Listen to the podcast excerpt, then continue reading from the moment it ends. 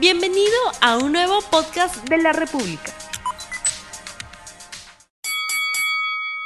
¿Cómo están amigos? A esta nueva edición, bienvenidos de Sobre las Cuerdas, capítulo 5, 6, ya perdí la cuenta, pero eso es lo bueno, eso es lo bueno porque le, le estamos dando con, con, más frecuencia a esto que nos apasiona, nos encanta, que es la lucha libre profesional. Hoy me acompaña el señor, el polémico, el controversial, Juan Sergio Balsania. ¿Cómo está Sergio? Estamos apostando más, estamos, estamos poniendo todas las cartas sobre la mesa con, con este podcast para poder compartirlo lo que amamos y lo que nos hace sentir orgullosos, uh -huh. ¿no? Y por si acaso ya estamos en Spotify, así que nos pueden encontrar ahí junto con los demás podcasts de eh, el diario La República. Pueden entrar a larepublica.p slash podcast y ahí pueden encontrar todos los podcasts. Si quieren que les recomiende uno, el de anime está muy bueno.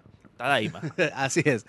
Bueno, hoy te vamos a tratar un tema que de repente eh, da para varios, para varios días, para varios capítulos, pero eh, vamos a tratar de condensarlo en, en, el capítulo de hoy. Este sábado, o sea, ya ahorita, es la marcha del orgullo gay porque estamos en el mes del el orgullo, ¿no? Esta celebración que se hace a nivel mundial en busca de igualdad, aceptación, de, digamos, de que eh, las personas con orientación sexual distinta no, no, o sea, sean integradas a la sociedad, ¿no? No se sientan discriminadas y sean aceptados dentro de la sociedad, ¿no? Acá nadie es nadie para juzgar. Y como siempre, como todas las expresiones culturales, deportivas, la lucha libre no ha estado exenta de este tema. Eh, las, las, orientaciones distintas a lo tradicional, ¿no? Hay, hay que anotar ahí para, para, para, evitar algún tipo de polémica, ¿no? Siempre se, se suele uh -huh. reconocer a, a, el talento de los luchadores por encima de, de, de cualquier aspecto que, que, manejen dentro de su vida privada, uh -huh. ¿no? Claro, así es. Eh, pero bueno, este es un tema que no, como repito, no ha estado exento en lo que es eh, lucha libre. Pero vamos a analizar o tratar de analizar cómo se ha tratado el tema LGTBIQ en la historia de la lucha libre. Una actividad que comenzó, pues, ¿no? Como dos, este, lo básico, dos luchadores dentro de un ring golpeándose, eh, tratando de vencer al otro en una actitud muy macha, muy de hombres, un deporte que... Que derrochaba testosterona. Así es, ¿no? Y que de repente las puertas a la comunidad LGTB no, no, no estuvieron eh, tan abiertas. De hecho, que para la lucha femenina estuvieron cerradas durante, durante mucho tiempo, ¿no? Y vemos que esto ha estado cambiando, así como la sociedad va evolucionando, eh, la lucha libre también. Entonces, tú eh, ¿cuál es tu primer, este, tu primer, eh, digamos, tu primer comentario sobre la forma en que se ha manejado la comunidad LGTBIQ en, dentro de la lucha libre? Bueno, ha sido una, una evolución, ¿no? uh -huh. eh, desde los personajes eh, caricaturescos, ¿no? Uh -huh. Como tú lo dices, al inicio la lucha libre era un, una guerra de machos, sí. ¿no? En la que se veían hombres fornidos, altos, que tú podías verlos y decías, no, este tipo no puede ser eh, gay o, o, bueno, cualquier otro tipo de acepción que, que en aquel tiempo se utilizaba. Uh -huh. ¿no? y, y, teníamos luchadores que incluso tenían que esconder su su propio su propia este su, propia, su orientación claro, su propia orientación precisamente para no des, para no desentonar en un ambiente en el que el macho era la figura la figura dominante ¿no? Uh -huh. después evolucionaron a los a, a los promotores ¿no? Un, un, manager que podía ser un manager pintoresco. Y ya se comenzó a introducir después la, la, figura de un luchador abiertamente homosexual. Sí, yo creo que por ahí va empezando, ¿no? Cuando la lucha libre va evolucionando y va y los personajes van aflorando, eh, ya no era solamente eh, dos luchadores, uno bueno y uno malo, sino que tenías que meterle algo más. Y en ese sentido quiero mencionar a, a Gorgeous George, que fue uno de los primeros en utilizar unas batas largas y una actitud refinada. Él obviamente salía con su ballet, era su esposa, pero tenía esta actitud eh, delicada. Amanerada. Que, que, que, a la gente le llamaba mucho la atención. Y por alguna razón lo odiaban, porque obviamente no era... Porque era su personaje. Claro, y no, era, y no era lo típico, ver a un hombre fornido que se agarraba golpes en un ring, eh, utilizando perfume, pelucas, el, el árbitro venía a revisarlo, él, él se, se limpiaba, tenía, tenía, debe haber sido uno de los primeros que, que utilizó este tipo de, de- de cosas, ¿no? No, que causaba la polémica. Ujú, ¿no? en- encendía la polémica. Y, y más o menos en paralelo también estaba, estaba Goldust. No, la primera versión de Goldust. claro, no, pero eso ya muchos años después. No, claro. Pero, Ajá. o sea, creo que eh, por lo menos en, en la WWE y barra WCW, que eran la- las grandes en aquel momento, no, después de, de Gorgeous George viene Goldust. Eh, digamos que hay una, hay una brecha ahí donde no hay muchos luchadores, digamos que Claro, serán unos eso. 20, 30 años. Se puede mencionar, no sé, Adrián Adonis. Lo que sucede, lo que sucede es que no cruzaban la... Gorgeous George marcó una línea que después ya varios luchadores no se atrevieron a cruzar. Este, Adrián Adonis Cierto. no, no, era delicado, pero no llegaba a cruzar la línea que sí llegó a cruzar, creo, Goldust. Estaba, por ejemplo, Claro. el modelo Rick Martel. Rick Martel era un modelo. Claro, Rick Martel era un modelo. Pero el tipo, siendo modelo, aún, aún daba Ajá, claro. eh, derroches de masculinidad. Claro, mantenía ¿No? eso. Claro, era, casi el mismo caso de, de Buck Powell. ¿no? Por ahí. Claro. Eh, Pero, lo- claro, como tú dices, lo- el caso de Goldust fue El totalmente de- revolucionario. Exacto, ro- rompió esquemas. Incluso yo recuerdo una promo del rey Jerry Lawler que si lo, si lo hiciera hoy, No, imposible. no, es imposible. imposible. ¿no? El- el- Oye, rarito, amanerado y todos, todo el, el coliseo estalló en carcajadas. Exacto. ¿no? Haz- hazlo hoy. No, No, hoy día, o sea- en estos tiempos no se podría hacer, y ojo, no estamos criticando eso, de que no se puede hacer, sino No. es una muestra de que estamos evolucionando, en mi opinión, para bien, porque hay cosas pues que ya no, que, que- que ya no se pueden hacer, y no se debieron hacer eh, en, su momento. momento. No, pero en su momento eran normales. Que no debería. Vamos, eh, una reflexión. ¿Por qué Goldust casi siempre en su, en su carrera, o digamos en su etapa esta, donde era el fabuloso dorado, era Gil? Tendría algo que ver con nuestra sociedad, ¿no? Que todavía no... no, no, no- Es que como no lo aceptaban, entonces eh, el mejor personaje que le caía era precisamente el, el Gil, pues, ¿no? Aprovechar ya la, la antipatía que tenía la figura. ¿no? De, de un homosexual en, en una sociedad eh, bastante conservadora y, y transformarla en un villano lo suficientemente capaz y seamos sinceros, en aquel momento Goldas ganaba todas sus peleas con ayuda de... Corrígeme ahí, ¿podría Malina, ser? Malina, ¿Malina? Bueno, Sí, que al claro. final fue este Terry. Runnels. No, Terry Runnels, claro. Entonces, era, era eso, ¿no? no Él no era el macho que ganaba sus peleas a, co- como el macho, sino era el, el raro. Era, no el ra- era el raro, el, el delicado que incomodaba Exacto. eh, al, al fanático machista, ¿no? fanático machista. Y al por eso lo odiaban. Y por eso lo odiaban. Ajá. Y, y bueno, WWE a lo largo de su historia ha tratado de... Digamos que para mí no le ha hecho justicia al tema. O sea, no nos ha presentado, por ejemplo, en todas sus historias, estamos hablando de más de 40, 50 años de historia. Imagínate WWE como una serie o como una telenovela con capítulos ininterrumpidos y donde el tema LGTB no se ha tratado eh, casi nunca. O sea, se ha tratado hasta... Y, esto es lo que estaba pensando la vez pasada. Si- se ha incluso hasta jugado con incesto Sí. este el, el personaje que tenía este Paul Burchill con su hermana Ajá. o el personaje que antes tenía Mosh de los Headbangers no recuerdo el nombre pero con la que con la que, con la que hacía con su mamá Ajá, con una que claro. hacía- han jugado hasta con eso pero nunca nos han retratado La necrofilia de Triple H. no, no, o sea increíble o sea, Claro. han, han- han jugado con todo pero siempre han tenido este temor de, de mostrarnos una relación eh, normal entre dos personas homosexuales. Siempre ha sido la única vez donde estuvieron cerca y para mí es una de, la- del- de las grandes oportunidades perdidas por WWE donde pudieron mandar un mensaje poderoso es con eh, eh, Billy Chuck. Chuck Palombo y Billy Palumbo Gunn. y Billy Gunn. Chuck Palombo y Billy Gunn. eh, una vez terminada la invasión, ellos se juntaron, hicieron tag team. eh, Se casaron, creo, ¿no? eso, es, es- en el, el- el ángulo los llevó a, a que uno le pida matrimonio al otro y se iban a casar. Y sean Eh, pareja, eh, o sean en para toda la vida. Así es. Pero, bueno, estas cosas de, de la historia, qué habrá pasado, qué quejas habrán recibido. Al final el matrimonio pues, fue arruinado por Eric Bishop. Y... O sea, esa es parte de la historia. Claro. Donde yo creo que arruinaron la situación es cuando dijeron, este, no, nosotros no somos gays, no, no, estábamos jugando. ¿no? O sea, hermano, si somos, vamos- somos amigos nomás. Claro, o sea, si vamos a hacer una historia que tenía el potencial, porque para mí tenía el potencial, con todo lo que pueda tener Billy Chuck, está bien, de repente no eran el, el- el super tag team, eh, de repente no, no tenían tanta relevancia como otros equipos eh, en la historia de WWE, pero eh, creo que WWE tuvo ahí la oportunidad y perdió la gran oportunidad de enviar un mensaje poderoso y demostrar a, bueno, a dos personas que en la vida real no son gays, pero bueno, estaban interpretando, ¿no? Que sea, al, al fin y al cabo siguen siendo eh, luchadores, wrestlers, performers, Entertainers. entertainers. Entonces, eh, por, por ahí va la idea. Ahora, eh, los personajes que son abiertamente, bueno, lo- los luchadores, Luchadores, ¿no? Que son abiertamente homosexuales, tampoco han sido aprovechados de, de la mejor manera. Claro, aprovechados en el buen sentido de la palabra, No, ¿no? claro, me refiero eh, dentro de las historias.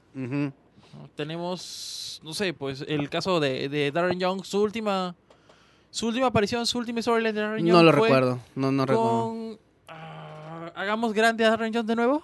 Claro que era una parodia Puede de la campaña de. Donald Trump. Bueno, yo, yo con- tan- tan- no recuerdo tanto ese ángulo, más que cuando hacía pareja con Titus O'Neill, de ahí se volvió a pelear con él y yo, para mí estaba en el limbo. O sea, tú te acuerdas más que yo de él, ¿no? O sea, Sí, claro, incluso desarrolló un nuevo finisher que era el candado, el candado a la de pollo, pero no recuerdo el nombre. Ah, con Bob Backlund. Con Bob Backlund, Ajá. ¿no?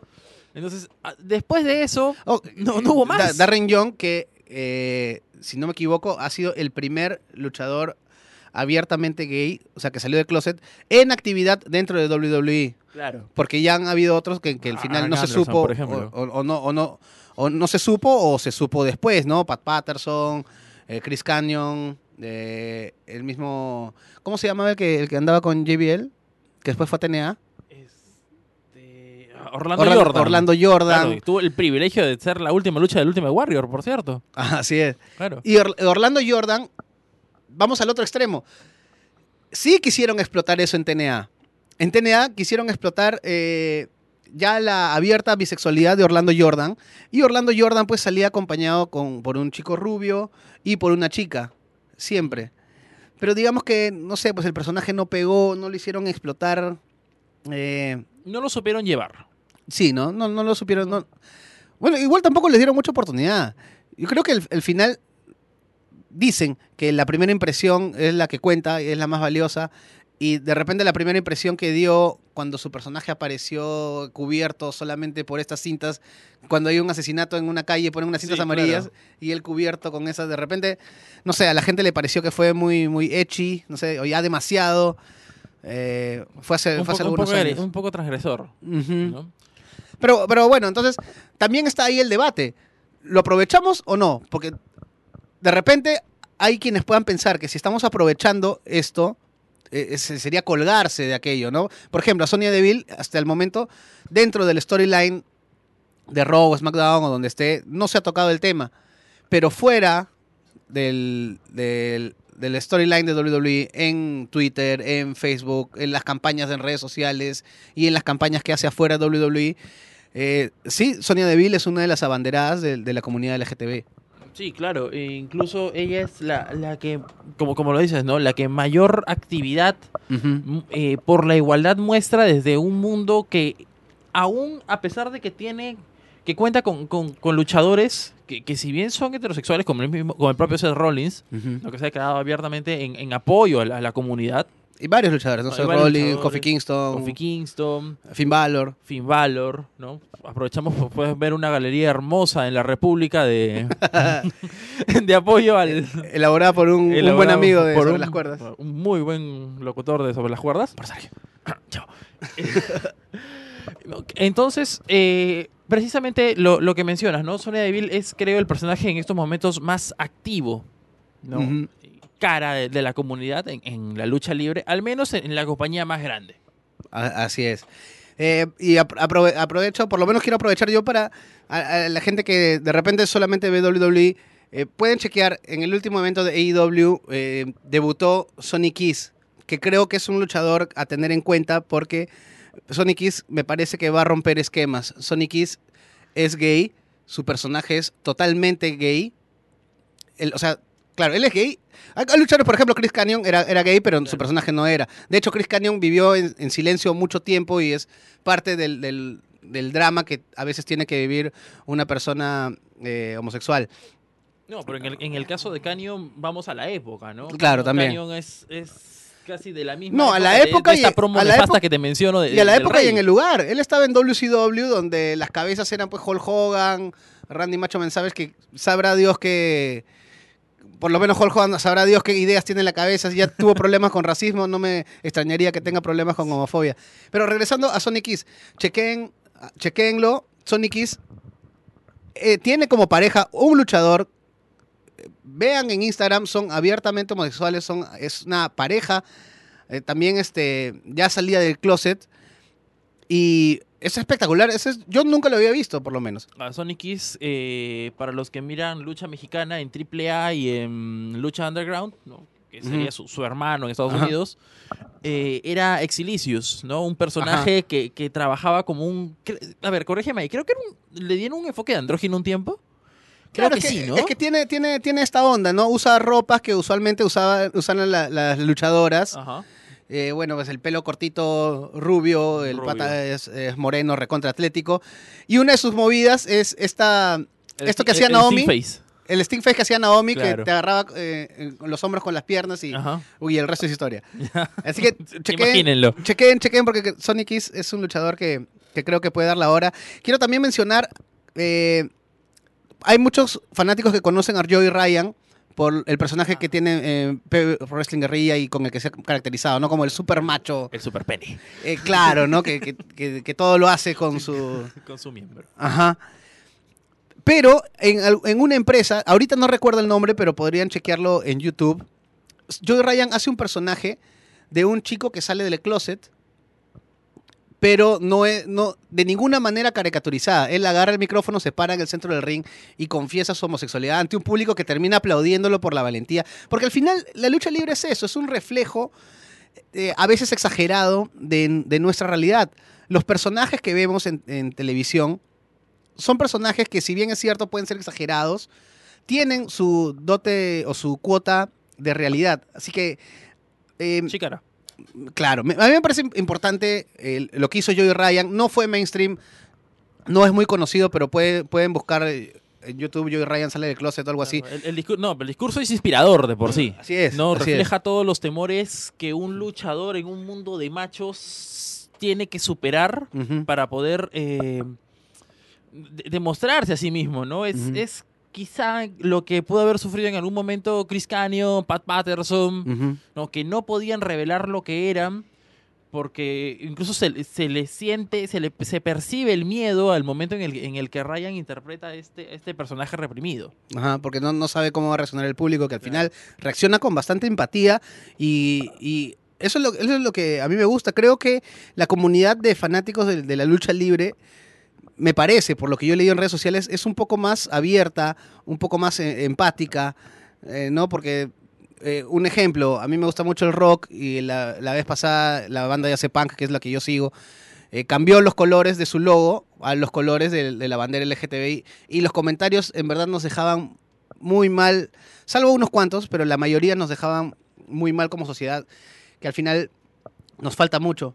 Vamos a dedicar unos, los últimos minutos a los exóticos mexicanos. Ah, lo- los exóticos, los exóticos mexicanos son un reflejo de lo que puede hacer un personaje dentro de una storyline. y, y una manera diferente, porque es- hemos estado hablando de cómo eh, la WWE trató el tema LGTB con cierto miedo, con cierto recelo, con bastante ignorancia en algunas veces. Me acuerdo en el 2003 el, el Hot Lesbian Action de Eric Bishop, para los que no se acuerdan, Eric Bishop había prometido que en dos o tres programas de rock iba a haber acción lésbica en el ring. De la nada, sin ningún storyline y sin nada. Y presenta a dos chicas en bikini que antes que se empiecen a besar, aparece 3 Minute Warning a golpearlas, sin ningún motivo aparente, sin ninguna razón, solamente por el hecho de ver a dos chicas lesbianas golpeadas. O sea, yo nunca Sí, entendí claro. esa historia. La verdad que... Era- era una- yo lo sentí como una mezcla entre querer explotar el, el valor sexual de dos chicas en bikini siendo dos chicas lesbianas en bikini siendo golpeadas por, por tres hombres, mm, ¿no? Nunca- O sea, siendo sometidas, por así decirlo. Nunca lo entendí y tal vez nunca lo fue- entienda. Fue, la intención de explotar ese morbo. Pero regresando a, a los exóticos mexicanos, tienen, es un tipo de luchador que ya está instaurado dentro de la cultura mexicana, que tienen que hay varios años y hay varios exponentes y todos son luchadorazos. Bueno, no todos, pero la mayoría que ha logrado algo son luchadorazos. Cabe mencionar, podemos mencionar a Pimpinela Escarlata, que es este, como dice el, doctor Andrés Maroñas, es una señora del ring. Es tremendo, tremendo luchador. claro, en el caso de, Pimpinela Escarlata, incluso él, sabía eh, explotar esa capacidad que, que, el personaje le daba, ¿no? Besar, a los rivales, hacerles un par de tocamientos, que podían sacar risas, ¿no? Incomodar al rival y, y, mantener entretenida la lucha, ¿no? Y, era un recurso distinto. Y curioso, ¿no? Porque estamos viendo, estamos conversando que en WWF, años 90, eh, Goldust incomodaba al público y lo hacía Gil. solamente utilizando una peluca, ¿no? y movimientos raros viene Pimpinela Escarlata en México, que se supone que es una sociedad, o es la, idea que hay, ¿no? Que no es una sociedad recontra machista. Pero viene Pimpinela Escarlata, juega con el público, se siente en las piernas de los hombres, les roba besos, y toda esa alegría, toda esa algarabía, por lo menos. Eh, por lo menos en televisión no se ha visto que alguien se haya molestado. De repente, en, algunos eventos en vivo, siempre hay, ¿no? Siempre hay, ¿no? Pero es, parte de, cómo mide el luchador. Bueno, está Polvo de Estrellas, está el gran Casandro, Casandro que... Un histórico, Casandro. que tiene incluso un, documental sobre, sobre su vida y sobre su carrera. en luchas de Casandro, en luchas de Máximo. Máximo es un luchador exótico, pero no es gay. No es lo mismo que Casandro, que sí es gay. O, Polvo de Estrellas, que también, incluso él tiene su pareja. Pueden revisar en YouTube, hay un documental espectacular que se llama Tres Caídas, donde habla sobre muchos aspectos de lucha mexicana y también salen, salen hay un apartado dedicado a los luchadores exóticos, ¿no? Una, cortita ya porque nos, nos están apurando con el tiempo. Eh, un, storyline medio, medio raro, bizarro en el sentido anglosajón de la palabra. Este de Mickey James y Trish Stratus, ¿recuerdas? Claro, en el 2006. En el 2006. No, es, lo más cerca que, que vimos del lesbianismo dentro de un storyline.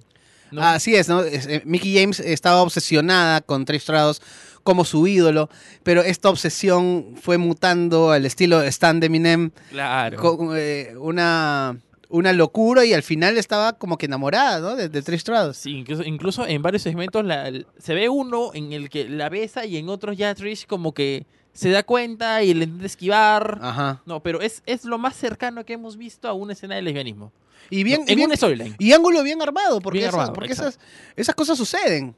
O sea, como repito, eh, es una la lucha libre es una representación exagerada de la realidad y hay este tipo de casos donde los fanáticos se obsesionan tanto con, sus ídolos, ya sean músicos, luchadores, actores o lo que sea, y bueno, se cruza esa línea.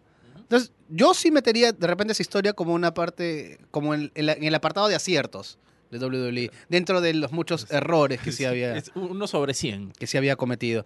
Eh, se, nos, se, nos, se, nos queda, se nos quedan muchos, se nos queda Rico, se nos quedan eh, varios luchadores que han, que han jugado con eso. Pero bueno, como reflexión final, yo creo que eh, la lucha libre está por buen camino en ese sentido. El luchador es Sonia Deville, es lesbiana, no se explota su lesbianismo en televisión. Eh, Sonic Kiss creo que la va a romper en AEW. Es un personaje que es muy, es muy entretenido para verlo. Sonic Kiss que tiene una relación abierta con otro luchador. Entonces, este, en Japón también se han visto casos que, que, se acepta. Eh, Danshoku Dino, no me equivoco, creo que se llama. Danshoku Dino de Gay Wrestler. Él también jugaba con ese tipo de cosas. de hecho, su movida final es un una tumba, es una rompecuellos donde la cabeza del rival va dentro de su truza. Entonces es como que es entretenido, pero creo que ya hemos madurado lo suficiente como para no ir al lado burlesco, ¿no? Creo que los fanáticos de WWE entienden lo que es este tipo de entretenimiento y somos empáticos en ese sentido, así que eh, pido un aplauso para los fanáticos de la lucha libre y para la lucha libre en ese sentido, ¿no? Claro. Bueno, lo la última también reflexión es, recordemos que si discriminar es absurdo, más absurdo aún es, hacerlo en un mundo que es la caricatura de la vida real. Así es. ¿no? Así es. es. todo y nada más lo, que tenemos que decir. Y, creo que esa reflexión de mi compañero Juan Sergio Balsania eh, resume el mensaje que hemos querido mandar el día de hoy. Vean lucha libre, vean todo tipo de lucha libre. Eh, la lucha libre es un espectáculo para todos, para blancos, negros, chinos, heterosexuales, homosexuales, lesbianas, bisexuales, para todos, para todos. Así que Nos Bueno, encontramos en la próxima. en la con próxima el- con la review de Stopping Grounds. The Stomping ¿No? Ground, claro. Y Claro, no, y con lo que se del viene repollazo. también, eh, y- y no. Tenía, que, tenía que volver, lo siento. Así que me Y extrañaba. se nos viene Extreme Rules también y muchas cosas más. Así que, muchachos, muchas gracias. Nos escuchamos la próxima edición de Sobre las Cuerdas. Chao. No olvides suscribirte para que sigas escuchando más episodios de este podcast.